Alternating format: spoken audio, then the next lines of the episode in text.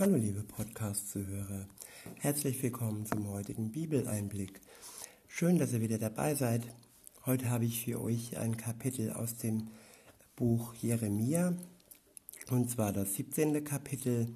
Ich benutze die Übersetzung Hoffnung für alle. Der erste Abschnitt ist überschrieben mit Glücklich ist, wer mir vertraut. Ab Volk 1 heißt es, Volk von Juda, eure Sünde ist tief in euer Herz und auf die Ecken eurer Altäre geschrieben.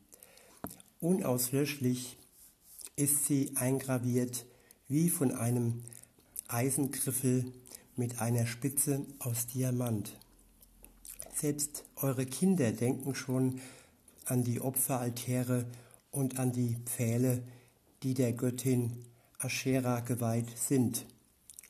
Unter den dicht belaubten Bäumen, auf den Hügeln und auf den Bergen, überall habt ihr sie aufgestellt. Darum gebe ich euren Besitz und eure Schätze den Feinden zur Plünderung preis. Ebenso all eure Opferstätten, denn im ganzen Land habt ihr dort gegen mich gesündigt. Ich hatte euch dieses Land für immer geschenkt, doch ihr werdet es wieder verlieren, und daran seid ihr selbst schuld. In einem Land, das ihr nicht kennt, werdet ihr euren Feinden dienen müssen, denn ihr habt meinen Zorn herausgefordert. Er brennt wie ein unauslöschliches Feuer. Ich, der Herr, sage, mein Fluch lastet auf dem, der sich von mir abwendet, seine Hoffnung auf Menschen setzt und nur auf menschliche Kraft vertraut. Er ist wie ein kahler Strauch in der Wüste, der vergeblich auf Regen wartet. Er steht in einem dürren, unfruchtbaren Land, wo niemand wohnt.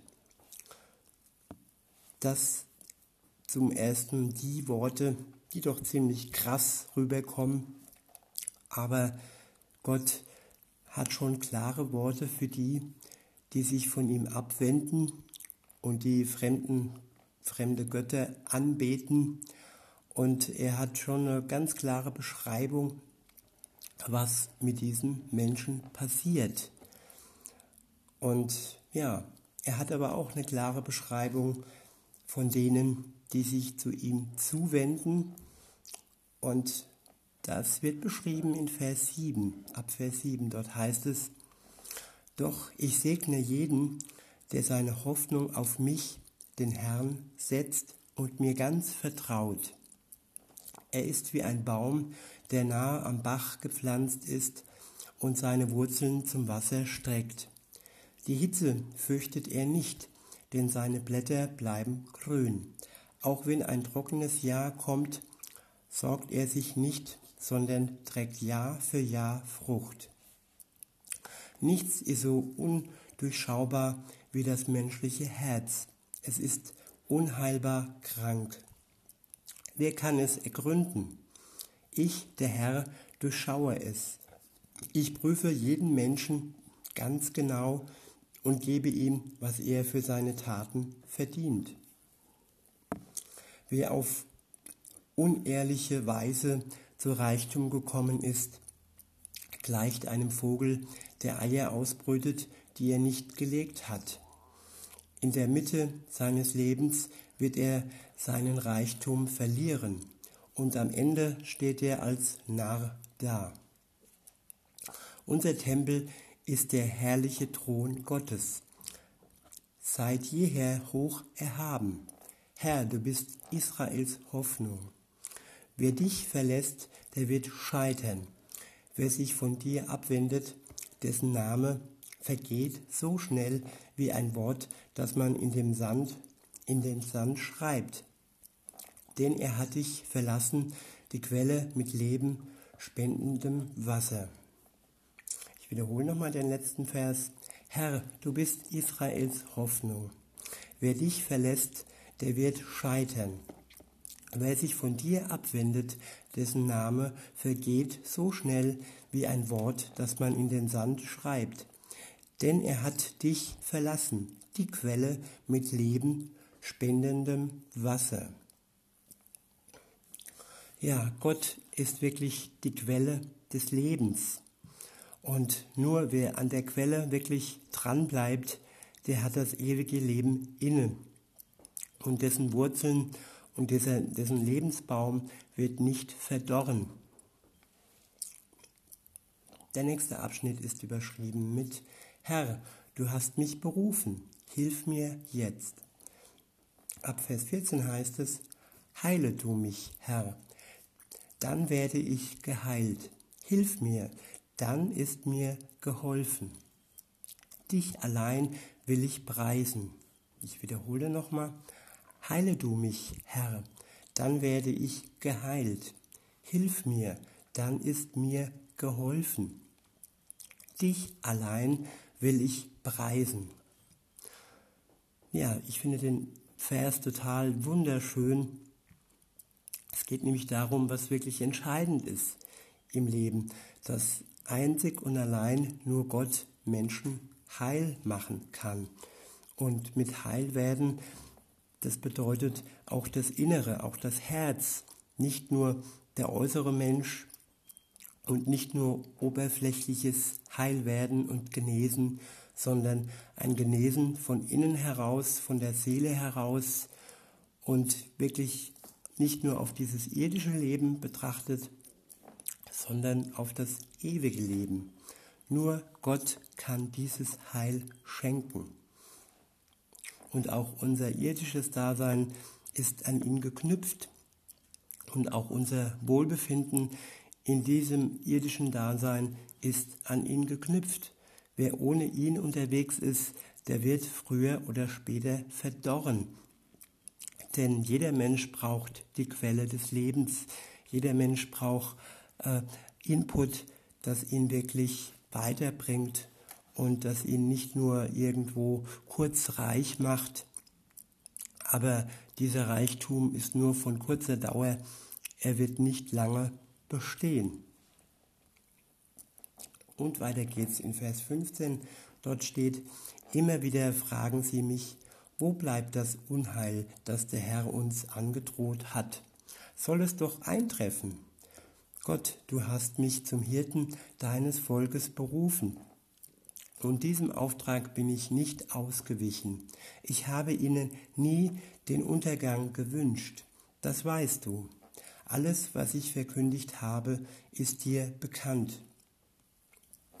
Stürze mich nicht in Angst und Schrecken.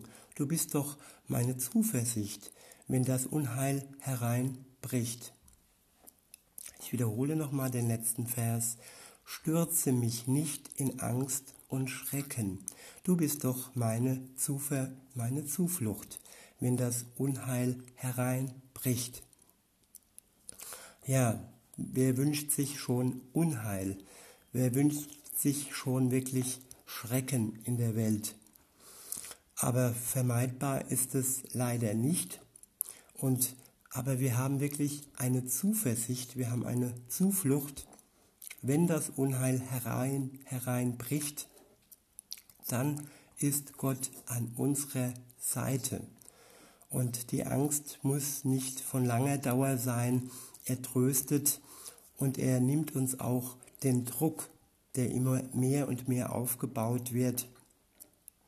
Und ähm, das ist wirklich wichtig, dass wir gerade in Zeiten des Unheils wirklich Zuflucht bei Gott suchen. Er wird uns nicht enttäuschen. In Vers 18 heißt es dann, bring Schande über meine Verfolger, aber nicht über mich. Sorge dafür, dass sie das Entsetzen packt, doch mich verschone. Lass den Tag des Unheils über sie hereinbrechen. Sie sollen ein für allemal vom Erdboden verschwinden. Gut, das sind jetzt auch harte und erschwerliche Worte, aber er wendet sich an Gott und er ist niemand, der das selbst in die Hand nimmt und er überlässt es Gott zu richten. Und ähm, ja, er ist jetzt niemand, der im im, im Krieg steht mit, mit anderen Menschen, sondern er überlässt sein, seine Wut und seinen Frust Gott gegenüber denen, die ihn verfolgen. Und so eine Verfolgung ist ja auch nicht harmlos. Ich denke mir mal, äh, wer andere verfolgt, da kann man das ja auch nicht unbedingt für gut heißen.